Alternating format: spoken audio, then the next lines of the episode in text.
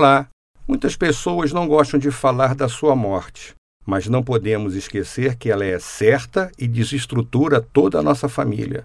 Você já pensou o problema financeiro que pode deixar na sua falta, até que seja resolvido o inventário, pensão e outras disponibilidades? É por isso que existe o um entendimento que não se deve falar mais em seguro de vida, e sim em seguro de proteção familiar. Atualmente existe uma modalidade aqui no Brasil que você mesmo resgata o valor aplicado, contratando a cobertura de sobrevivência. Procure sempre um corretor de seguros habilitado para lhe dar assessoramento na contratação.